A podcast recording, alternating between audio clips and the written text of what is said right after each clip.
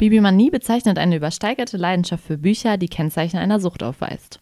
Hallo und herzlich willkommen zu eurem Lieblingsliteratur-Podcast. Wir sind Lea und Angelina und das ist Bibliomanie.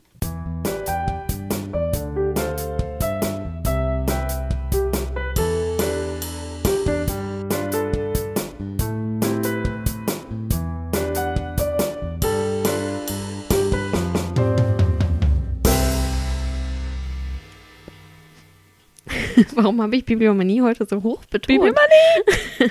ähm, ja, hallo. Und herzlich willkommen. Ja, heute ähm, spricht, spricht, okay, es ist spät, es ist heiß, Gräser überall. Gräser überall. Wir nehmen Voll. nicht auf einer Wiese auf, falls ihr das jetzt denkt. Das wäre auch mal schön, ne? Ähm, genau, heute erzählt uns Lea ein bisschen was über Christian Krachs, Faserland. Mhm. Ich dachte mir nämlich, das ist ein äh, ja, sehr bekanntes Buch und äh, Christians, Kr- das ist wirklich Ja. schwer, das auszusprechen, Christian Krachts Fortsetzung dieses Buches, Euro, Eurotrash, oh, jetzt geht's aber auch los. Eurotrash ist äh, dieses Jahr erschienen im März und ich dachte, da stelle ich doch erstmal den ersten Teil vor, ne? Wäre eine gute Idee, ne? Ja, ich wollte aber eigentlich damit anfangen, dass ich Christian Kracht kurz vorstelle, weil das ist eigentlich ein ganz äh, interessanter Hallo Typ. Hallo Christian. Er ist heute leider nicht dabei. Heute live dabei. Unser erster Gast. Das wär's, ey, wenn wir Christian Kracht hier hätten, ey. Würde, Generell irgendein Gast wäre eigentlich ganz cool, aber dann bräuchten wir ein drittes Mikro. Wir können uns keine Gäste einladen. Oder wir teilen uns ein Mikro. Hallo. Ja. Ähm, ja. Genau. Christian Kracht ist 1966 in der Schweiz geboren. Er ist Schriftsteller, Drehbuchautor und äh, Journalist. Und was ich ganz interessant finde, sein Vater, auch Christian Kracht, Heißt er dann Christian Kracht Junior? Nee, Oder? nicht offiziell. Also beim, ich habe äh, den Wikipedia-Eintrag mir angeguckt und bei dem Christian Kracht, äh, also dem Papa steht halt Senior in Klammern, aber Hm. wahrscheinlich einfach nur damit, Ist das so ein Schweizer Ding?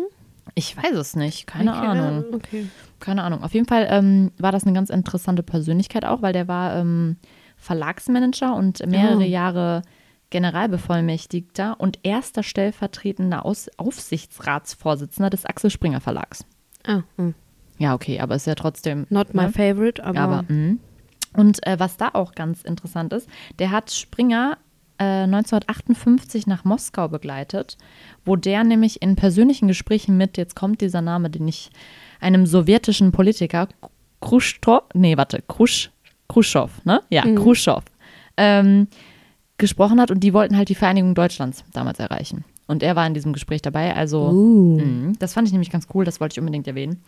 Ja, kommen wir wieder Bisschen zu Geschichte. kommen wir wieder zu Christian Kracht. Christian Kracht, also den nicht dem Senior, sondern dem Junior. genau. Äh, der wuchs in der Schweiz, in den USA, Kanada und Süd Südfrankreich auf. Also der ist in verschiedenen Ländern aufgewachsen.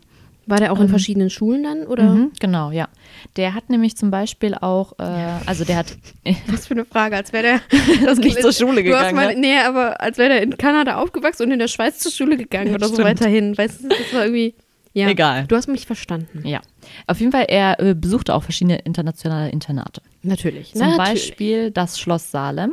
Uh. Ähm, fand ich sehr interessant. Meiner Mama hat es direkt was gesagt. Mir auch. Pädagogik-LK-Unterricht. Ja, nämlich äh, da sind ziemlich viele berühmte ehemalige Schüler. Also sind, ich habe mir mal die Liste angeguckt und da waren zum Beispiel die Kinder von, von Thomas Mann, äh, ähm, Golo und Monika, Prinz Philipp, also der Ehemann der Queen, der, Tote. der tote Ehemann der Queen.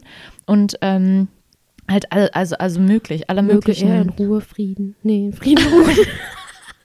ich wollte. Oh Mann. Oh Mann. Nein, ich finde England das auch so toll. Ich wollte was Möge er in Ruhe Frieden. Vielleicht. Oh. Ja, auf jeden Fall sind da viele äh, berühmte Schüler gewesen. Er war auch auf dem kanadischen Lakefield College, auf der, nee, auf der kanadischen Lakefield College School. Mhm. Scheint auch ein bisschen berühmter zu sein. Und er hat auch ähm, vor ein paar Jahren gesagt, dass er da halt auch Opfer sexuellen Missbrauchs wurde. Also er Oh. hat darüber gesprochen. Ähm, Ist ja leider irgendwie oft in so Internaten. ja. Also hört man. ja, irgendwie finde ich das auch immer erschreckend, wie viele, viele Leute dann sowas erwähnen.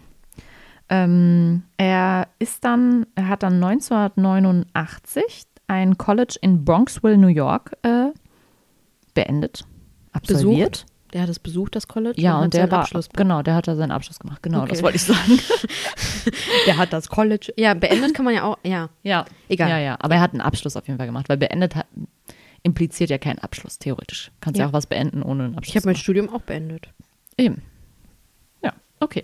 Ähm, er hat dann als Volontär, Vo Volontär gearbeitet, war ab 1981 Redakteur für das Magazin Tempo. Und äh, da kam es zu einem Eklat, das fand ich ganz cool, weil er irgendwie eine Reportage über ähm, Rudolf Scharping geschrieben hat, ohne vor Ort gewesen zu sein. Das fanden die halt nicht so cool da. Geil. Aber ich dachte mir so irgendwie stumpf. Ähm, Ja. er ist dann, also ich zähle jetzt mal ein paar Sachen aus, weil er ist wirklich, also man hat da viel, er hat viel, er ist viel rumgekommen in der Welt und äh, hat auch viel, viel gemacht. Ähm, Mitte der 1990er ist er nämlich nach Neu-Delhi äh, gegangen und war da Indien-Korrespondent für den Spiegel zum Beispiel. Er hat auch viele asiatische Länder ähm, bereist und dadurch darüber halt Reiseberichte geschrieben. Die kamen ähm, in der Welt am Sonntag raus und der ähm, Kiepenheuer und Witsch Verlag hat die 2002 auch nochmal als ähm, unter dem Titel Der gelbe Bleistift rausgebracht. Cooler Titel. Ähm, von 2004 bis 2006 hat er acht Ausgaben eines Magazins, äh, war er Herausgeber ähm, von acht Ausgaben eines Magazins, das hieß Der Freund, mit dem Schriftsteller Eckhard Nickel zusammen. Ähm, und war dann 2006 auch Dozent an der Wissenschaftsakademie in Berlin. Oh Mann, oh Mann. Was ein Lebenslauf. Ja. Ähm, November 2006 bis Oktober 2007 war er fester Kolumnist bei der FAZ und hat äh, jeden zweiten Sonntag, ähm, die hieß äh, Brief aus, Punkt, Punkt, Punkt oder Gespräch mit ab und zu wohl auch. Ähm, ja, und 2006 hat er auch noch ein Theaterstück geschrieben. Das hieß Hubbard. ich weiß nicht, ob es richtig ausgesprochen ist, ich hoffe es. Aber das ist ähm, wohl der Gründer von Scientology gewesen. Und das Stück hat er zusammen mit Raphael Horson ähm, geschrieben und die Uraufführung ist leider nie zustande gekommen. Unter anderem wohl, weil eine Regieanweisung war, 100 brennende Ziegen über die Bühne zu jagen. Ja, klar. Easy. Fand ich, ich finde halt irgendwie, ich stelle mir den ganz stumm vor, irgendwie, den Typen. Ja. Also, ich würde den gerne mal kennenlernen.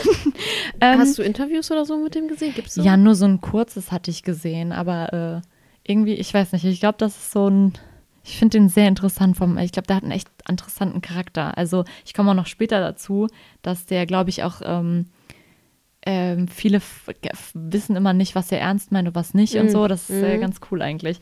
Ähm, er hat eine Frau, Frauke Finsterwalder, die ist Regisseurin und eine Tochter und mit denen lebt er zusammen. Und ähm, er hat 2019, das ist richtig cool, äh, sein persönliches Arch- Archiv an das Marbacher Literaturarchiv äh, weitergegeben. Ah, jetzt das ist weiß das. ich, ah, Mhm, jetzt weiß genau. ich, wie du darauf gekommen bist. Ja, Äh, richtig cool. Also ich habe mir die Seite von dem Archiv mal angeschaut und das lohnt sich, glaube ich, echt da mal hinzufahren, weil das ist ja, ich würde gern, aber Ja. also ich bin im August im Urlaub und wir sind in Stuttgart ein bisschen und das liegt bei Stuttgart, aber es liegt leider über Stuttgart, also müsste es quasi Ah, auf dem okay. Heimweg Mhm. und nicht auf dem Weg von Hinweg. Nee, Nee. Wir halten ja nicht in, wir halten ja auf dem so. Rückweg von Garmisch in Stuttgart Ah, okay. und das liegt leider über Stuttgart. Das heißt, wir Ach müssten so, okay. Ja, okay, Ja. das ist schade. Weil Ja. äh, da gibt es halt auch immer so Dauerausstellungen und so mega viele coole Sachen. dann und, müssen wir da ah, wohl mal hinfahren Ja, zusammen. voll geil. Auf jeden Fall komme ich jetzt mal zu seinen Romanen. Und da habe ich nämlich schon zwei äh, Zitate von ihm. Er bezeichnet nämlich seine Romane als Light Entertainment. Und äh, er sagt, das höchste Erreichbare der Kultur ist nach der Architektur die Komödie. Ich begreife meine Werke humoristisch. Das fand ich auch schon sehr geil. Ähm, und ähm, ja, dann kann ich eigentlich schon, dann komme ich eigentlich schon zu Faserland, weil Faserland war auch sein Debütroman. 1995 ist der erschienen. Und ähm, Da warst du nicht mal auf der Welt. stimmt, ein Jahr vor meiner Geburt. Und da war ich eins. ähm, Und ich habe das natürlich schon gelesen. ja, klar, Natürlich. direkt rausgekommen Direkt und direkt. Ich war richtig gehypt. ich bin richtig hingekrabbelt. Krabbelt man mit einem jetzt noch oder läuft man schon? Wann läuft man denn? nee, man läuft dann nicht mehr ein. ja, keine Ahnung. du weißt es nicht von Kindern, ne?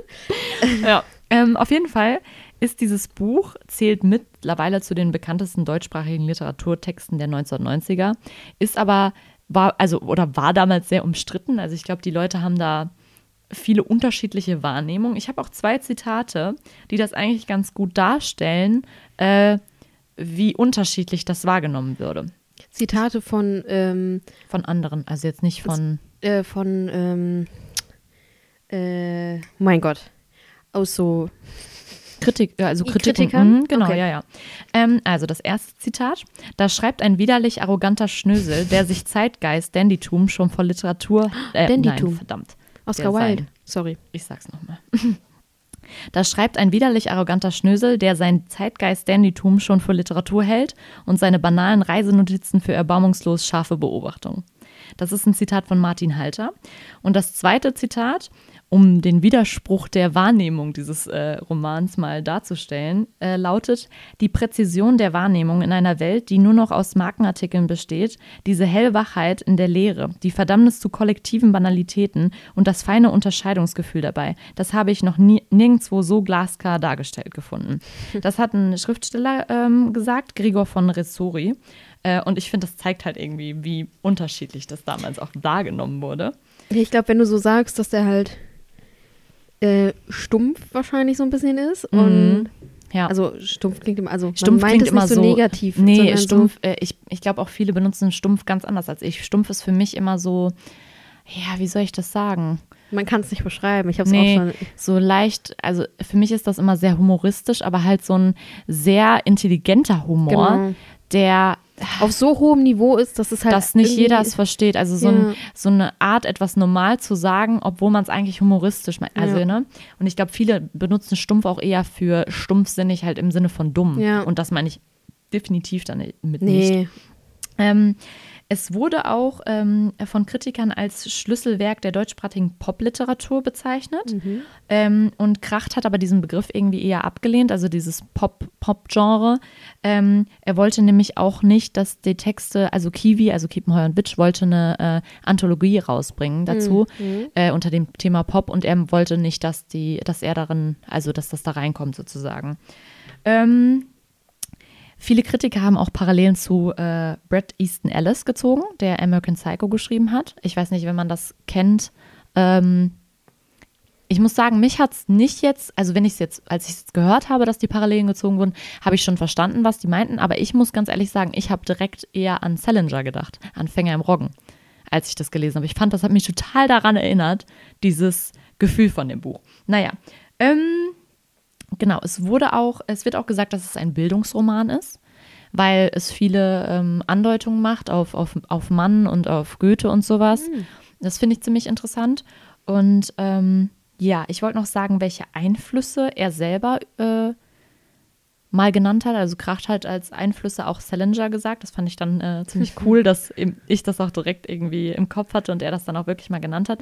Er hat auch Brad Easton Ellis äh, genannt, Joseph Conrad, W.G. Sebald, Paul Ce- Celan und, und noch weitere halt. Aber fand ich schon mal ganz coole, coole Einflüsse. Ich mag das ja auch immer, wenn äh, Autoren, die ich dann, also wo ich was mag, wenn die dann so Einflüsse haben von Autoren, die ich auch cool finde. Ne? ähm, es wurde auch in mehrere Sprachen übersetzt. Das sollte man vielleicht auch nicht vergessen. Und es wird halt wirklich tatsächlich viel in der Schule gelesen. Guck mal, die nächste Schullektüre. Von der einen in die nächste. Ja, aber ich habe es nicht in der Schule gelesen. Ich auch nicht. Also, also ich wusste halt nur, eine Freundin von mir hat das in der Schule gelesen. Und daher habe ich, bin ich auch darauf gekommen, weil sie immer gesagt hat, oh, das fand sie voll cool und das fand sie richtig gut damals. Und dann habe ich es ja deswegen auch eigentlich gelesen. ja. Genau. kommst du Ähm, noch zum Inhalt? Genau, da wollte ich jetzt zukommen. Genau. Ähm, Darauf warte ich schon die ganze Zeit gespannt. Ich war die ganze Zeit so, ja, okay, gut, ja, Einflüsse, ja, aber Inhalt. mich nicht. Was ist der Inhalt? Ja. Also der Inhalt ist eigentlich, dass ein Protagonist, also der Protagonist, man weiß nicht, wer es ist. Also es, ähm, da komme ich später noch zu, weil viele gesagt haben, ist es er selber, ist es er nicht. Ähm, aber das wird halt nicht wirklich klar äh, Definiert und definiert, genau. Ähm, der reist theoretisch eigentlich in dem Roman von Sylt über Heidelberg nach Frankfurt, nach Hamburg, nach Zürich am Ende. Und Über Frankfurt nach Hamburg, nach Zürich? nee, Also er reist über Hamburg, aber ja, er okay, du reist hast überall hin. Ja, Ja. ich habe jetzt nicht mehr die genaue Strecke. Ich Ja, wollte ja, nur die okay. Orte, äh, um halt klar zu machen, wo er alles äh, Ich dachte okay. Genau, und ähm, eigentlich, ja, es geht in dem Buch viel um, um diese, ja, um, wie soll ich sagen, um so eine gewisse Dekadenz. Also es ist ein bisschen, er ist ein bisschen wohlhabender und ähm, äh, es geht eigentlich auch viel um, um Marken und um, also er ständig, ständig trinkt er Alkohol, raucht ständig Zigaretten. Ähm, und es geht irgendwie, also es ist, ich kann es gar nicht so gut beschreiben. Er trifft halt ständig auch alte Freunde und ähm, in dem Zug dann? Nee, generell auch in den Orten. Ah, also er Orten, checkt dann immer in Hotels ein oder ah, okay. bei einem Freund kommt er unter oder was weiß ich. Und man weiß auch eigentlich gar nicht, warum er überhaupt die ganze Zeit unterwegs ist. Mhm. Also warum er nicht. Ich habe mich auch die ganze Zeit gefragt, ob er eigentlich ein Zuhause hat. Also mhm. oder ob er wirklich einfach irgendwie, keine Ahnung. Also ich habe mich wirklich gefragt, ob der überhaupt einen festen Wohnsitz hat. ähm, und er trifft halt immer wieder Freunde und erzählt dann auch so ein bisschen die Geschichten immer, also warum die zum Beispiel nicht mehr befreundet sind oder was das Spezielle an den Freunden ist. Aber irgendwie hat man die ganze Zeit das Gefühl, dass er nicht wirklich fähig ist, tiefergehende Freundschaften zu finden. Also es ist alles immer so ein bisschen oberflächlich. Mhm. Er ähm, wendet sich auch immer wieder von den Freunden ab. Also zum Beispiel am Anfang kommt er bei einem Freund Nigel äh, unter und am Anfang findet er ihn ganz toll und die gehen dann auf eine Party und am Ende äh, geht er schon, also geht der eine schon nach Hause und er fährt dann auch dahin und er erwischt den dann halt bei einem Dreier. Und das findet er so erschreckend, dass er sich einfach komplett von dem abwendet. Dann geht er halt einfach und fährt dann halt in die nächste Stadt. Mhm. Und ähm, es kommt auch noch ein anderer Freund von, Alexander, den trifft er dann auch zufällig irgendwo, aber der, also er, der sieht ihn nicht, aber er sieht ihn. Und da erzählt er auch irgendwie, dass äh, er mit dem nicht mehr befreundet ist, weil der sich halt in so ein Mädchen verliebt hat, das er nicht haben konnte oder so. Also, also immer so so sehr, ja, wie soll ich sagen, so banale Gründe. Banale so. Gründe, genau. Also das zeigt halt so ein bisschen, dass diese Fähigkeit dazu halt mhm. halt total fehlt. Und am, am krassesten wird das eigentlich klar an dem, an, an Rollo, dem Freund. Ähm, ja, Rollo. Rollo. Richtiger, so ein richtiger 90er Jahre Name ja, irgendwie, ne? Aber woher kommt er mir bekannt vor? Heißt nicht einer es bei. Gibt, es gibt eine Süßigkeit, die heißt Rollo. Ah. Dann wahrscheinlich. Wie süß ist, wie ich esse. ähm, auf jeden Fall, weil der feiert irgendwann seinen Geburtstag, also er. Rollo oder? Rollo feiert seinen mhm. Geburtstag, genau. Also irgendwie, er weiß in einem Kapitel nicht mehr, wie er aus Heidelberg weggekommen ist. Und dann fällt ihm wieder ein, ach ja, Rollo war irgendwie da. Und dann hat Rollo ihn mitgenommen und dann feiern die eine Party am Bodensee, weil der Geburtstag hat in, der Riesen, in dem Riesenhaus von Rollo. Mhm. Und ähm, dem Protagonisten wird halt irgendwie klar, ja, okay, eigentlich bräuchte der einen Freund. Also der geht auch an, also da ist ein See an dem Haus und Rollo sitzt da am Ufer und er kommt zu ihm und der merkt halt eigentlich, dass, es, dass da irgendwas ist. Und mhm. er sagt auch so, ja, eigentlich braucht er, bräuchte er einen Freund. Und eigentlich müsste er ihm zuhören. Und dann sagt er so, ja, ich hole ein Getränk. Und mhm. dann geht er auch und klaut den Porsche. Oh Gott. Und geht, also fährt weg. Okay. Und diesen Porsche stellt er dann irgendwie am Flughafen ab. Und also so ganz komische Sachen. Und der bringt sich tatsächlich auch um, der äh, Rollo. Und das mhm. erkär, äh, ähm, erfährt er Halt einfach, weil er in der nächsten Stadt irgendwann die Zeitung liest. Oh. Und das sind halt alles so komische. Er, er, klaut auch ständig was. Also von dem Alexander, als er den zufällig wieder trifft, geht dieser Alexander, der hängt seine Jacke über den Stuhl. Das ist so eine spezielle Jacke, ähm, die ständig auch erwähnt wird in diesem Buch, weil alle tragen dies, voll das Trendding. Und er sagt auch am Anfang, nee, in dem abgewaschenen Grün, das würde er nicht verstehen. Blau wäre er viel cooler. Ähm, und er klaut dann diese Jacke, als der einfach unten in den Keller geht. Dann nimmt er einfach diese Jacke, zieht sich die an und hat die dann. Also so, ganz seltsame Dinge. Ähm, es hat auch so eine gewisse Gleichgültigkeit die ganze Zeit irgendwie. Und, und er blendet halt auch irgendwie diese Konsequenzen seiner Handlung komplett aus. Also das wird gar nicht, er, damit mhm. setzt er sich ja gar nicht auseinander. Ähm, also auch nicht, als er erfährt, dass Rollo sich dann umgebracht hat und er wahrscheinlich es auch hätte nee, können? Nee, das gar nicht so, also das wird gar nicht so thematisiert irgendwie. Ähm, ja, und es geht halt auch um, um, um halt, wie gesagt, Alkohol wird viel getrunken. Er ist auch ständig irgendwie betrunken oder er muss ständig eine Zigarette rauchen. Er nimmt auch Drogen zwischendurch und so. Ähm, und ich weiß nicht, ich fand's, also es klingt jetzt irgendwie total, als wäre das voll das Scheißbuch, finde ich. Ne? Also als wäre das, das so. Schwierig, genau. sich das vorzustellen gerade. Aber der Stil ist eigentlich echt ganz cool, weil es so, es ist wie so ein, wie als würde er dir das halt erzählen. Also als würde er auch wirklich so, ja, okay, ich weiß irgendwie nicht mehr, wie das war. So mhm. Sätze mhm. kommen halt wirklich auch wirklich, also wirklich auch wirklich, mhm. mh, wirklich darin vor. Und ähm, ich mochte diesen Stil halt total, weil das irgendwie, ich weiß nicht, weil man nicht so richtig greifen konnte, was er für eine Persönlichkeit ist. Und es, man aber die ganze Zeit auch das Gefühl hat, da steckt irgendwie noch was dahinter. Mhm.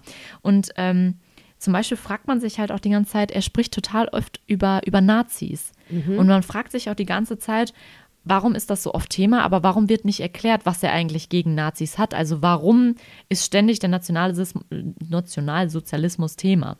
Und äh, dazu habe ich auch was gelesen, ähm, dass das vielleicht so ist, weil das ja theoretisch die Generation nach den Kriegskindern war. Mhm. Also sozusagen, dass die Großeltern dieser Generation ähm, ja die, die Täter und Opfer des Kriegs waren und danach kam die Kindergeneration und jetzt kommt diese Generation, die vielleicht äh, eigentlich sich ständig damit auseinandersetzen muss, aber keine Lust mehr hat. Also, Mhm. Ja. ne, da gab es ja tatsächlich auch Ja. diese Generation, dass dann irgendwann so, wir wollen jetzt irgendwie auch mal was anderes thematisieren. Und das war halt so ein bisschen die Interpretation, die ich gelesen habe, aber es ist halt nicht wirklich klar. Mhm.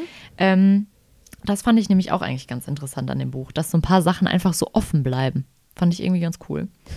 ähm, ja, und was ich noch gelesen habe, was ich auch cool finde, dass die Menschen in dem ganzen Buch immer aufgrund ihrer Äs Äs also Ästhetik beurteilt werden. Ähm, aber dass die eigentlichen Dinge, die im, im Buch ja passieren, überhaupt nicht schön sind.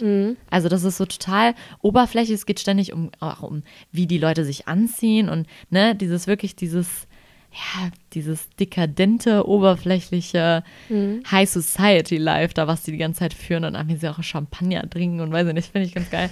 Ähm, und dass das aber eigentlich ja, dass die, dass diese Sachen, die da vorkommen, eigentlich ja irgendwie überhaupt nicht ästhetisch sind oder nicht schön. Und das fand ich ganz cool auch, weil es wurde auch gesagt, dass das ja theoretisch auch so ein bisschen der Ästhet Ästhet jetzt ist es wieder so weit. Ja, das Wort, das War das richtig? Ja, das war richtig. Okay, dass das sozusagen auch The Thema ist, also die Widmung zum Schönen und dieses Dandytum, was wir auch schon bei Oscar Wilde hatten. Mhm. Ähm, weil es ja auch, also er fährt einen Triumph, er trägt die ganze Zeit diese Jacken, ich möchte es nicht aussprechen, weil ich nicht weiß, wie die ausgesprochen werden. Ähm, Wo steht das? Barbourjacken? Barbourjacken, denke ich. Ich weiß auch nicht, ich weiß auch nicht, was das war. Auf jeden Fall wird das ja ständig äh, thematisiert. Und ähm, was auch cool ist im Ästheti Ästhetizismus, war ja auch gleichzeitig immer dieser Amoralismus-Thema. Ne? Ach, das sind die Jacken. Das Sag sind die mal. Opperjacken. ah, sind Rentnerjacken. Ah, okay.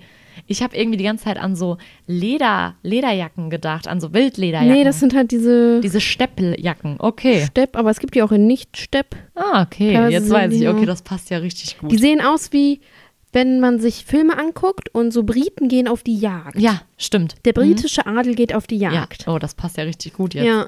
Ich dachte nämlich eher, das wären diese, diese, diese etwas größeren Wildlederjacken. Weißt du, was ich meine? Die so Ja. ein bisschen, ja, okay. Nee. Auf jeden Fall, der Amoralismus ist ja auch mal ein Thema beim Ästhetiz Ästhetizismus, also dieses, die Widmung zum Schönen, aber gleichzeitig wird die Moral total vergessen und das passt ja auch. Also allein dieses mit dem Rollo, dass er eigentlich merkt, dass da irgendwas ist, Ja. aber er es irgendwie nicht schafft zu sagen, okay, dann bin ich ihm jetzt mal ein Freund. ähm, ja, ähm, ja, und das endet damit, also das Ende ist eigentlich ganz cool. Da ähm, sollen wohl auch Parallelen zu, zu einem Gedicht von Goethe sein und sowas.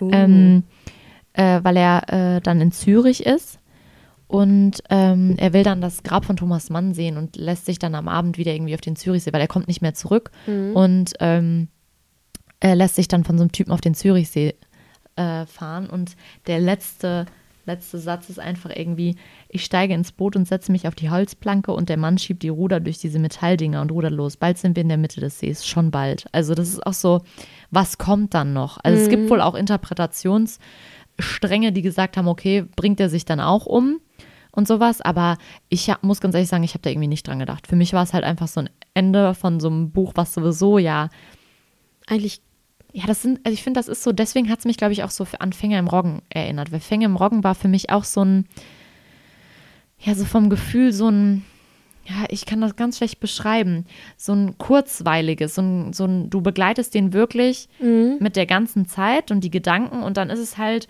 es ist nicht so eine, nicht so eine riesen Distanz der Erzählung. Also es geht ja nicht über Monate oder so, es sind Ja, ja, nur ein paar sondern- Tage. ja. Und du begleitest ja wirklich den, den Ich-Erzähler die ganze Zeit mit so ein bisschen. Und das hatte ich nämlich da auch das Gefühl. Deswegen hat es mich, glaube ich, auch so ein bisschen dran erinnert.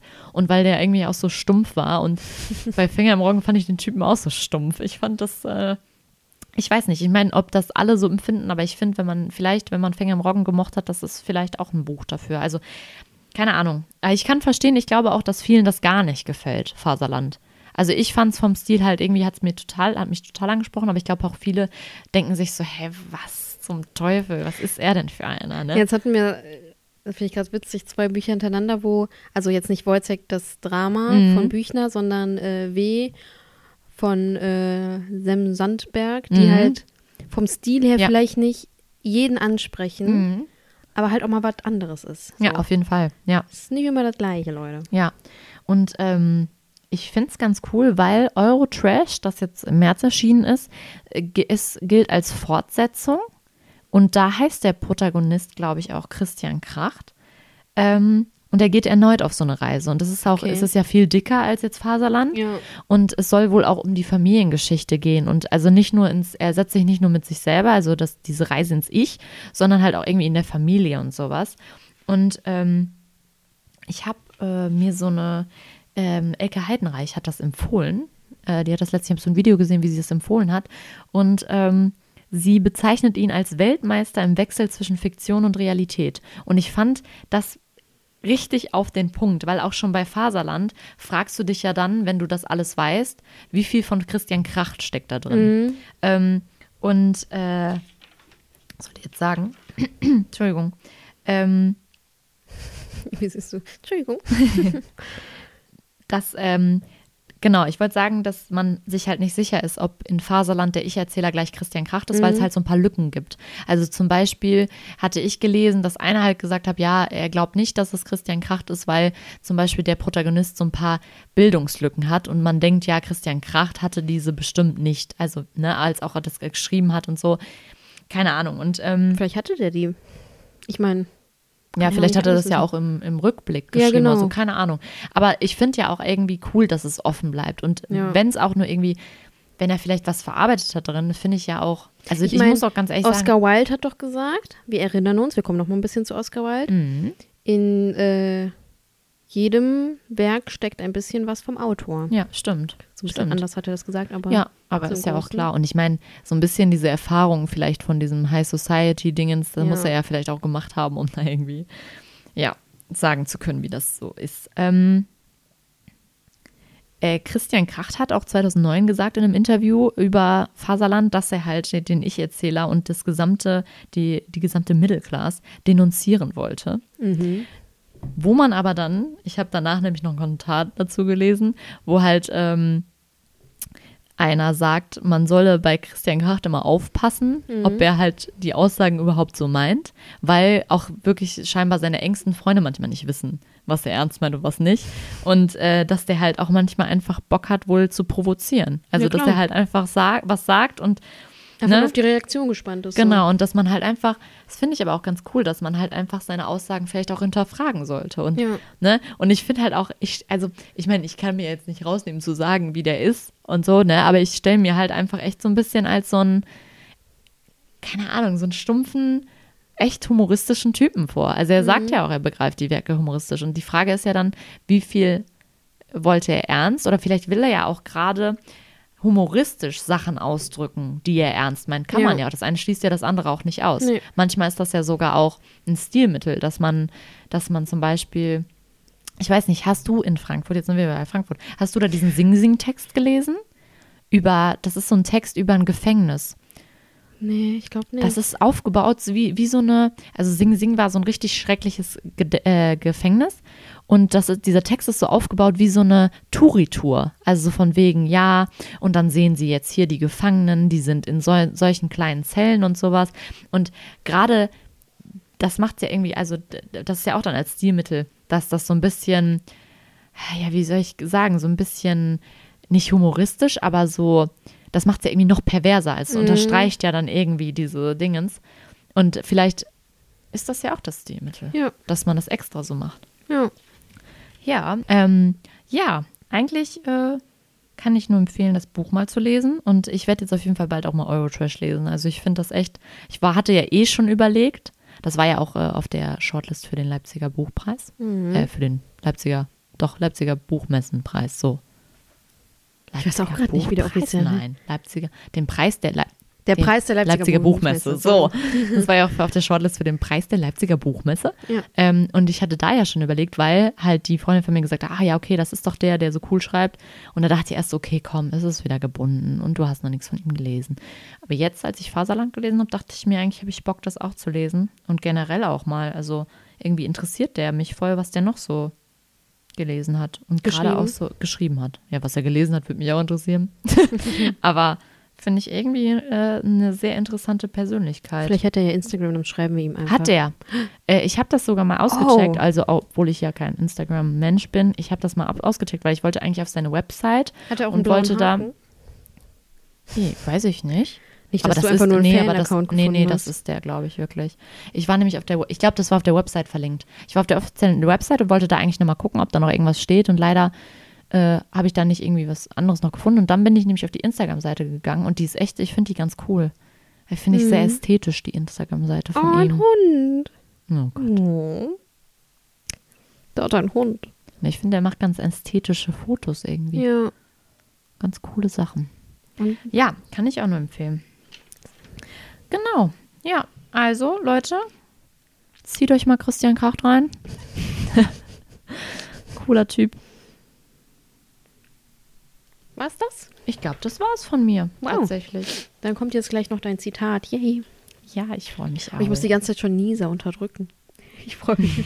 Freust dich, wenn das Zitat zu Ende ist, dann kannst du einmal richtig. Da kann ich einmal richtig hier meine ganzen, meine ganze Pollenallergie rauslassen. Ja, dann war das von mir wieder ein Tschüss. Die besten Schlussworte. ähm, ich hoffe sehr, dass euch diese Folge gefallen hat. Wir freuen uns, wenn ihr uns weiterhört. Auf jeden Fall. Und, ähm, Und die Bücher lest, die wir und die empfehlen. Bücher lesen, die wir empfehlen. Was mir gerade auffällt, Ja. wenn die Folge rauskommt, sind wir, Buchhändler. sind wir offiziell nicht mehr angehende Buchhändlerinnen, Sondern Buchhändler. sondern durch mit allem. Applaus, Applaus dann. Dann ändern wir erstmal unseren Auf Bio. jeden Fall. Voll cool. Ja, auf jeden Fall äh, freut euch dann auf die nächste Folge. Wahrscheinlich gibt es dann einen kleinen Jubel und einen kleinen Tanz und ein bisschen Mhm. Kuchen. Tanz. Das seht ihr alles nicht, aber das sehen wir. Und vielleicht hört ihr uns schmatzen. Mm, ja, okay. Äh, ja. Tschüss und bitte.